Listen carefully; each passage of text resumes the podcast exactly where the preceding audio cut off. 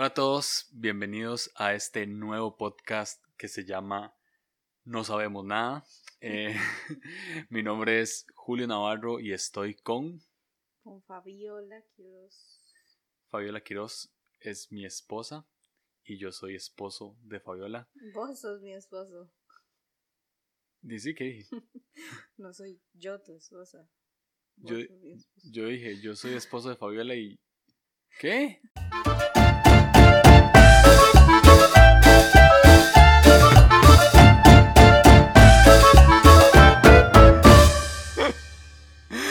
Bueno, el punto es que este, llevamos 20 días encerrados en la casa. Eh, bueno, yo salí hoy por primera vez. Fabi salió hoy por primera vez al súper, este, porque necesitábamos comprar comida. Y decidimos que solo iba a salir uno de los dos. Pero ¿por qué no contás? ¿Por qué solamente fuiste vos al súper? Porque no confío en las medidas de precaución de Julio.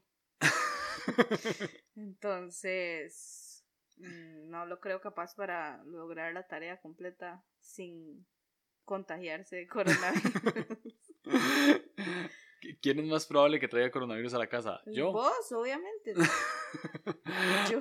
Ok, este. Bueno, el punto es que estamos, llevamos 20 días en la casa y probablemente vamos a llegar hasta quién sabe cuántos días. Y decidimos hacer un podcast juntos. Em, no, no nos hicimos youtubers, sino que nos hicimos podcasters. Y, y aquí estamos, este, somos esposos, yo tengo 28 años y ¿qué nos puedes decir de, de vos, bebé?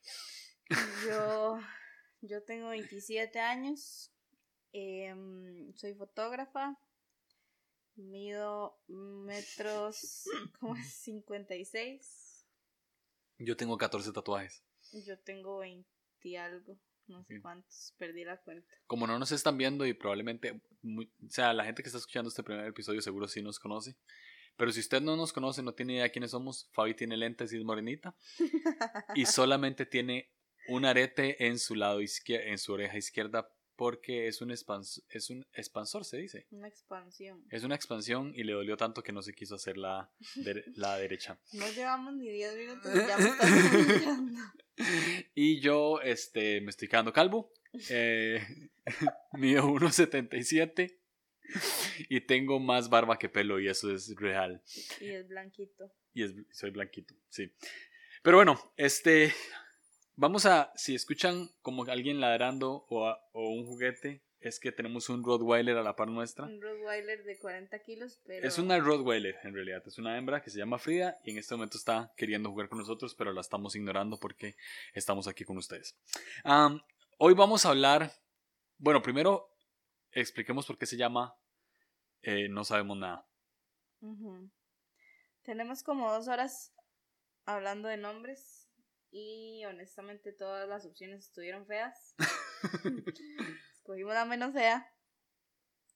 Y en realidad creemos que por lo menos sí le da identidad a lo que queremos hacer y es que nunca tenemos idea de lo que estamos hablando o haciendo.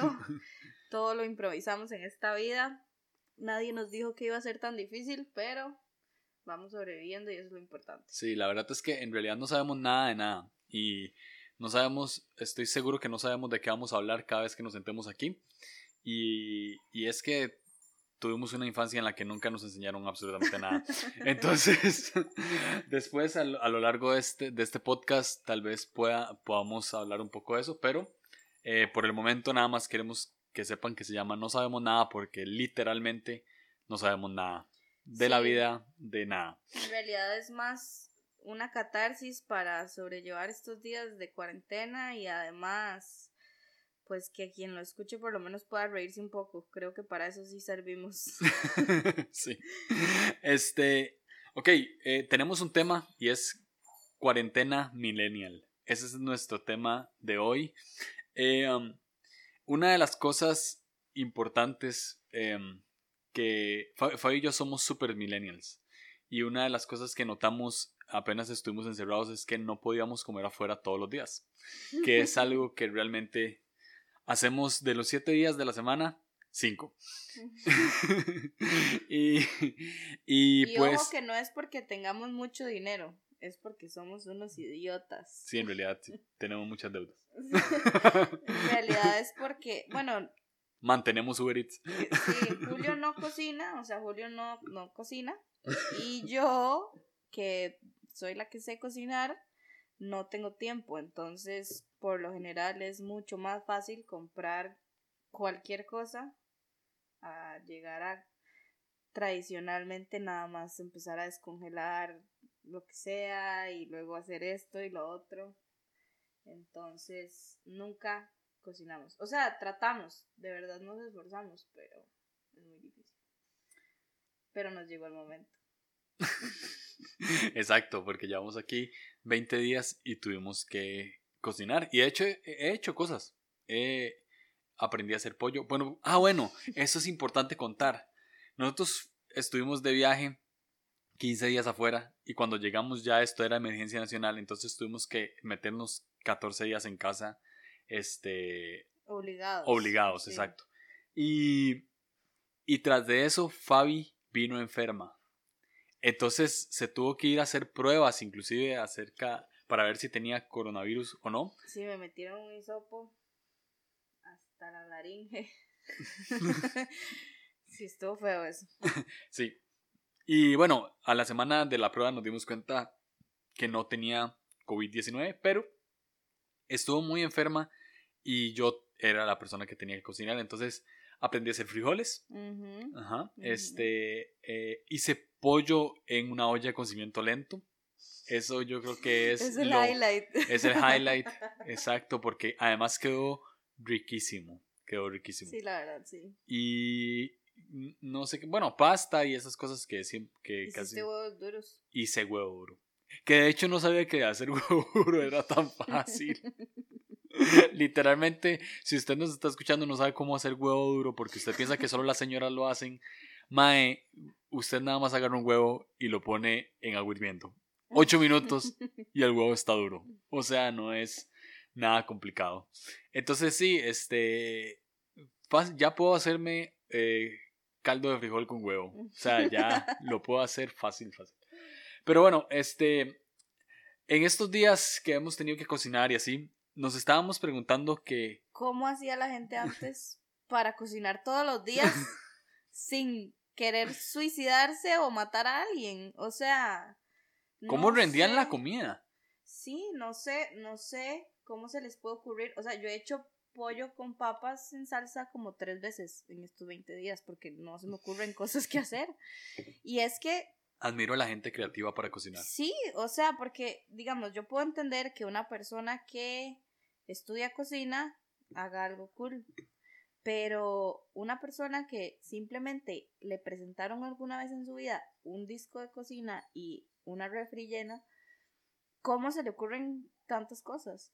Y nada estar buscando ideas en internet porque todas esas recetas traen 500 ingredientes que no tengo. O sea, no puedo hacer... Yo tengo, yo tengo un serio problema con las recetas que salen en Instagram, bien millennials, que, que dura como un minuto y medio el madre preparando el mejor platillo de la vera, sí. O sea, es, eso es imposible de lograr porque además en Instagram usted no le puede poner pausa a los videos. Entonces, yo, por ejemplo, ya no, no, no sabría cuáles son los pasos. Tendría que ver el video 7899. De hecho, estoy seguro que ese esos videos tienen muchas reproducciones porque las personas los tienen que ver mucho, más, mucho más de una vez. Obvio. Bueno, y es que también, en serio, he aprendido a valorar y respetar a todas y cada una de las personas que han cuidado de mí en la vida. Porque, o sea, ¿cómo era que mi mamá cocinaba para cinco personas, cuatro personas, todos los días, tres veces al día? Y no se hartaba. O sea, ya entiendo por qué es que a uno a veces lo trataban mal. es natural que se sienta uno frustrado al terminar el día y ya no quiere hacer nada. Sí. Y tras de todo, uno ni siquiera quería lavar los platos al final. no, no. De verdad valoro mucho el esfuerzo de todas las personas que cocinan en sus hogares todos los días. Sí, creo que una de las cosas que más he aprendido en esta cuarentena es a comer todos los días en casa. Porque literalmente solo un día hemos pedido comida afuera. Dos. No, uno. Eso no, la primera no cuenta como pedir comida. ¿Por qué? porque eso era un snack. bueno, este, solo una vez hemos pedido comida afuera y fue porque literalmente nos hartamos y dijimos. Sí, porque ya ocupábamos algo diferente. Y, y pagaron. Entonces dijimos, bueno, este, si vamos a despilfarrar dinero en algún momento, será este. Otro, otro tema que sería cool es cómo no despilfarrar dinero en cuarentena. No, mae, o sea, creo que ahorita está fácil. El problema es cuando la vida regresa a la normalidad. Porque digamos, ahorita obviamente tenemos que ahorrar porque estamos muy limitados de dinero. Entonces el ahorrar es como un poco más fácil porque no, no nos queda otra opción. Pero hay dos probabilidades, hay dos cosas que pueden pasar cuando esto termine. O empezamos a ser personas muy responsables, que cuidan su dinero, personas que cocinan todos los días, saludables, sanas, con ganas de vivir, que es, paréntesis, admiro a todas las personas que hacen ejercicio en su casa. Sí. O está la otra opción, preferiblemente que no pase, pero regresamos a ser unos completos idiotas que se gastan toda la plata porque por esas, no sé, mm, ¿qué pueden ser? Dos meses que no pudieron pedir comida. y entonces reponen todo ese tiempo. Sí. Y quedan en la quiebra una vez más. Totalmente. Sí. Pero yo espero que sea la primera opción y convertirnos en todos unos señores de hogar. Sí. De estos que se levantan a las 5 de la mañana sin que suene la alarma y hacen café. Y leen. Leen. Eh, tortillas. Nosotros aquí en la casa tenemos 180 libros, pero no es algo que presumimos por una sola razón. No hemos leído ni el 25%. Somos de las personas que compran libros porque las portadas son muy bonitas. Y bueno, Fabi es fotógrafo, entonces este nos gusta como decorar la casa con libros con portadas bonitas para tomar fotos. Pero en realidad, bueno, yo soy mucho mejor lector que Fabi, eso sí. Sí, yo tengo un problema, una relación de amor-odio con la lectura. Hubo muchos años de vida que sí leía bastante y algo pasó. algo pasó en mí y ya no me gusta. No solo no me gusta, sino que empiezo a leer y a los dos minutos ya tengo sueño. Entonces no, no puedo, o sea, por más que lo intento. Ahorita estoy tratando de leer un libro que la verdad está muy interesante, está muy cool, la portada está muy cool. Es roja. Y sí, la, portada la, portada es, no tiene portada, es rojo liso. Sí, es como un libro de los viejos. Y no sé, no sé, vamos a ver. Vamos a ver cómo me va. Pero bueno, tenemos un segundo tema de eso de cuarentena millennial y es cómo somos los millennials con la higiene personal en tiempos de cuarentena. Porque a mí no me pueden decir absolutamente nada a ustedes que están escuchando, pero yo estoy seguro que el 75% de la gente aquí no se ha bañado. No sé qué hora es, pueden ser las 10 de la noche, pero usted no se ha bañado. Y yo, por ejemplo, me estoy bañando, sin mentirles, casi a las 12 mediodía, 1 de la tarde. Y, y a veces hasta se me olvida si ya me bañé. O sea, como que son las 8 de la noche y yo es, ah, ya me bañé. Porque, o sea, uno se pone justo la misma ropa. Uno tiene ropa de casa, me explico. Uno tiene ropa que es pijama todo el tiempo. O sea, hace poquito la ve y la ve pijama. Eso es todo lo que la ve. pijama. Sí, se ha vuelto muy recurrente el chiste este de te bañas, te pones pijama, te vuelves a bañar, te pones pijama. O sea, literalmente quién, quién está usando jeans. Sí, o sea, todos parecemos, todos parecemos un soltero deprimido en este momento. o, todos parecemos un señor jubilado, muy cómodo en su casa. Sí. No, pero la verdad es que, o sea, yo sí tengo un poco más de conciencia de higiene personal, pero aún así sí me ha pasado un par de días porque todos los días son exactamente iguales. Entonces, ¿Qué día soy? entonces es como, ok, me bañé, me bañé hoy. Tengo que pensar y, profundizar en mi mente a ver si me bañé. No, sé si somos nosotros el cáncer de la sociedad. Eso es un pensamiento yo creo recurrente en cuarentena. Creo que todos están pensando, Mae, me bañé. Usted te está escuchando. Mae, por favor, díganos si tenemos un problema. No, ustedes están escuchando y están diciendo, Mae, me bañé hoy. No, pero de verdad, yo necesito que nos escriban y nos digan si sí les pasa o si no les pasa, porque tal vez tal vez el problema somos nosotros. Sí, tal vez. Aunque honestamente no creo. O sea, creo que sí. es una cuestión de... Sí. También está el tema de, ¿vale la pena ponerme desodorante? Mm. ¿Vale la pena lavarme mm. el pelo? Porque, o sea, Mae, además, yo ya, es una crisis mundial. Yo ya experimenté que sí vale la pena ponerse desodorante. Es una crisis mundial y está bien ahorrar un poco. Entonces, yo digo, bueno, yo me lavo el pelo cada tres días. Tal vez me lo puedo lavar cada cinco. Pero no sé. o sea, bueno, y además es que nosotros no estamos haciendo ejercicio. algo bueno que nos deberían de decir es cuántas veces está usando esa camiseta. cuánto, ¿Cuánto tiempo lleva? esa pantaloneta con usted? Este, espero que se estén cambiando ropa interior. No, obvio. Eso sí, man. Bueno, este, yo espero, pero me pregunto, ¿cuántas veces ha usado esa camiseta y cuántas veces ha usado esa pantaloneta? los que están haciendo trabajo en casa, están trabajando con eso y están durmiendo con eso. bueno, ¿quién es el valiente que se levanta, se baña y se pone ropa normal? ¿Quién? O sea, es una persona que merece ser CEO o presidente o algo. Sí, sí. Algunos tres en Enneagrama. Sí. algo así. ok, y, y otro tema es, ¿cuánto Netflix es demasiado Netflix? Yo sí, honestamente, tuve que sentarme y hacer, hablar con mí misma y decirme, Fabiola, ver una temporada entera en un día no está bien y no lo vamos a hacer. O una serie entera. Sí, porque empecé a ver Freud. Em, para los que me conocen, honestamente ese es el tipo de cosas que me gusta ver. Medias creepy, medias informativas, medias, em, no sé, como bien hechas, pero no sé. Em, entonces, empecé a verla y me gustó tanto que ya la estaba viendo en un día, o sea, tiene siete capítulos y ya, o sea, ya estaba lista para terminarla. Y me, me dije a mí misma, no la voy a terminar hoy porque yo puedo. porque yo, yo me merezco hacer otra cosa. Ahora está el otro contraste. Fabi está viendo series nuevas. Yo me levanto y pongo Friends desde la mañana hasta que Fabi me quita el control y pone otra cosa. O sea, no he visto una serie nueva. Hoy abrí Netflix y empecé a, a, bajar este esto como usted uno viendo Netflix, fijo, les ha pasado que a veces ven Netflix como si estuvieran viendo Instagram y empiezan a bajar y bajar y bajar y bajar a ver qué se encuentran y al final terminan poniendo la misma serie.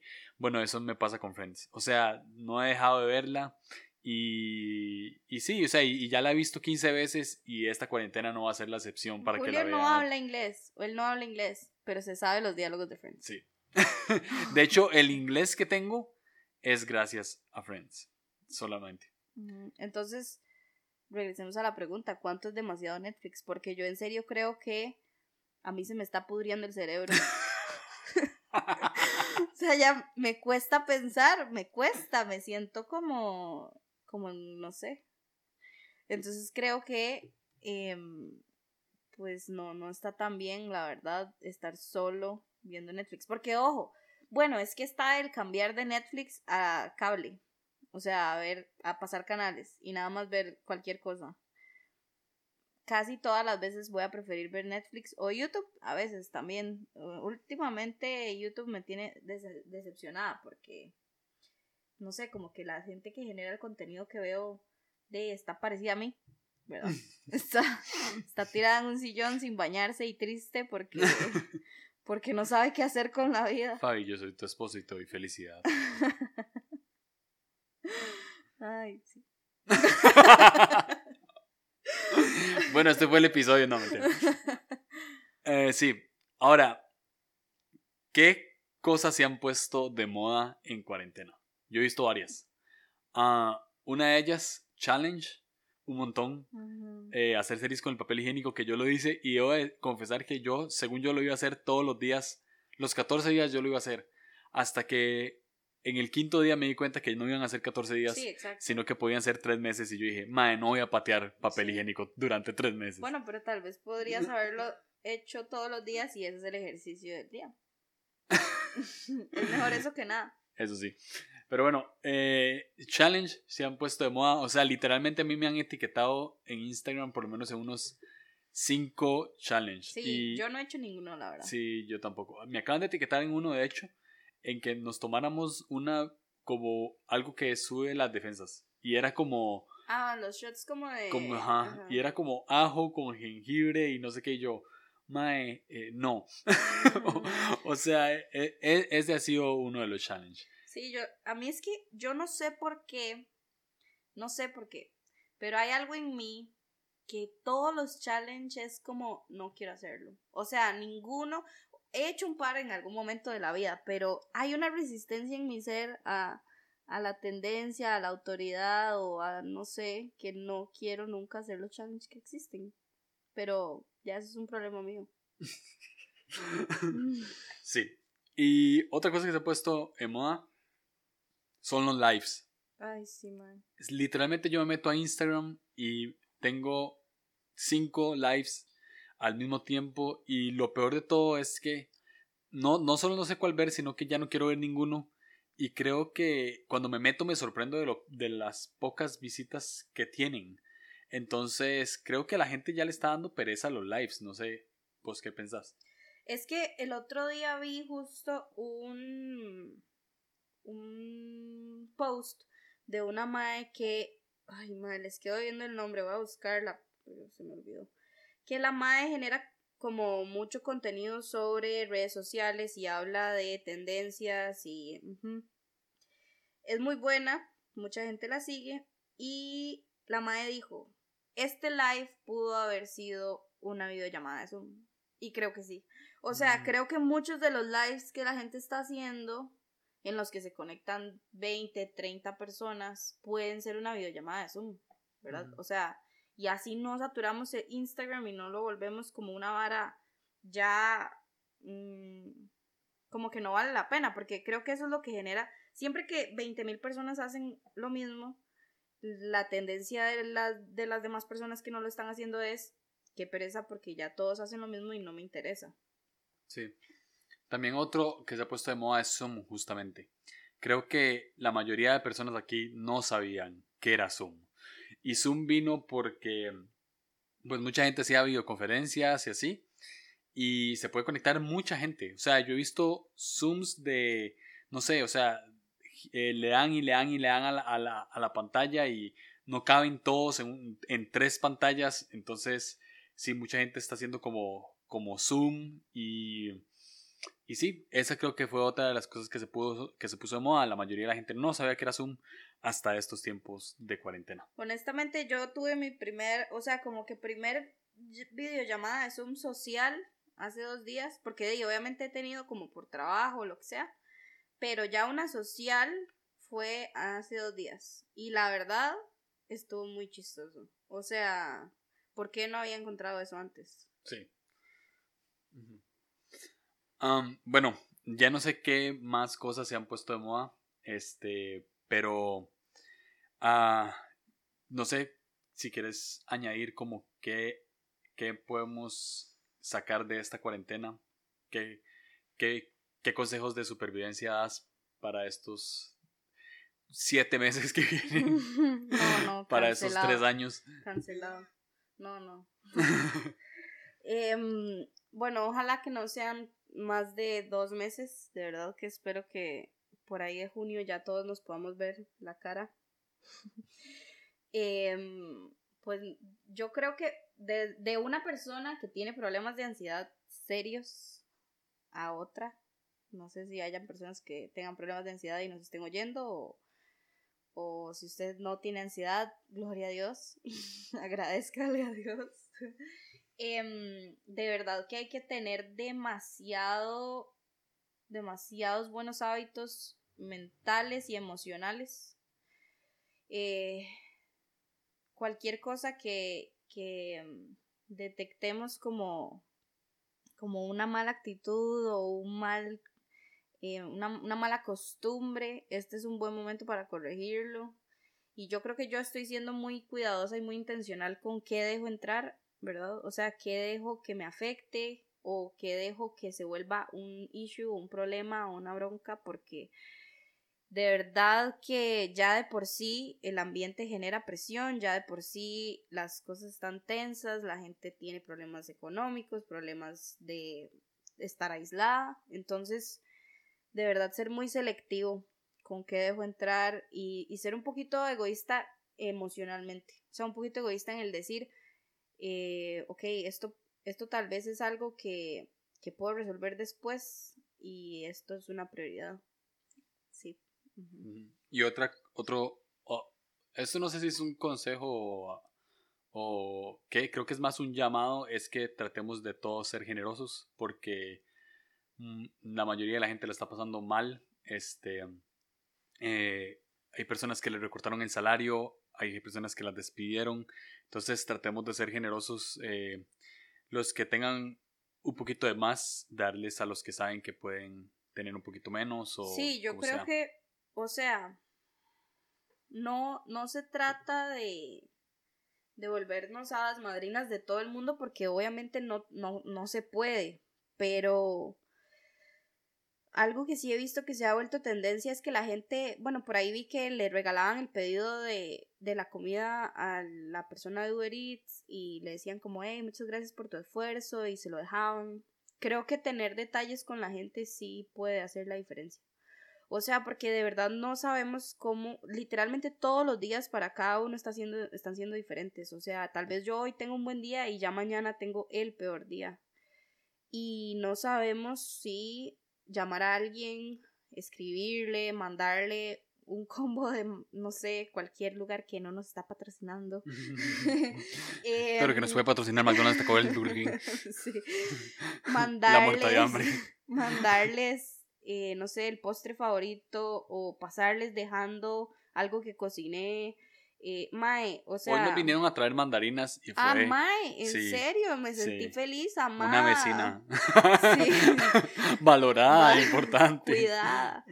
No, o sea, en serio, en este momento cualquier detalle cambia la vida de la gente, porque, mae, todo el mundo está muy estresado. Entonces, tener detalles grandes o pequeños según su capacidad o según sus alcances o su nivel de privilegio en este momento puede hacer la diferencia en la vida de alguien. Ya. Entonces sí, este sería el episodio de No sabemos nada de hoy. Este, no sé cuándo nos volveremos a ver. Tal vez mañana. Tal, vez, mañana, tal vez en un mes, o tal vez nunca. Este, tal vez simple y sencillamente nada más quisimos hacer esto y subirlo y ya. Eh, pero si les gustó este episodio, eh, compártanlo con sus amigos, suscríbase, este, eh, vamos a ver un Patreon. No, no. este, no, este, suscríbanse. Eh, sí, quiero que sepan que es muy probable que se asusten a veces de cosas que digamos, perdón. Sí. Es muy probable que no quieran ser más nuestros amigos. que es probable que mm, sí, en realidad es más que todo porque queremos que nos conozcan como realmente somos. Creo que muy poca gente nos conoce como realmente somos. No porque no queramos mostrarnos, sino porque de verdad son espacios en los que conversamos solos nosotros dos y, y nadie conoce ese lado oscuro. Sí, claro, el lado oscuro de nuestra relación de Fabi. Porque es morena. Está mal. Eso. Queremos que sepan que esto es solo un chiste. No tenemos ningún problema racial ni nada por el estilo. Obviamente no, estoy casado con una morena. Julio, sigue estando mal lo que estás diciendo. Bueno, perdón. Perdón. Entonces, sí, em, ya, ya llevamos demasiado tiempo hablando de X cosa que no tiene sentido, entonces creo que este es nuestro momento de despedirnos. Sí, aquí vamos a hablar de todo y de nada y de, y de cosas que claramente nunca vamos a ser expertos porque no sabemos nada. Entonces, eh, nos vemos en la próxima. Chao. Decí chao, Fabi. Ay, adiós.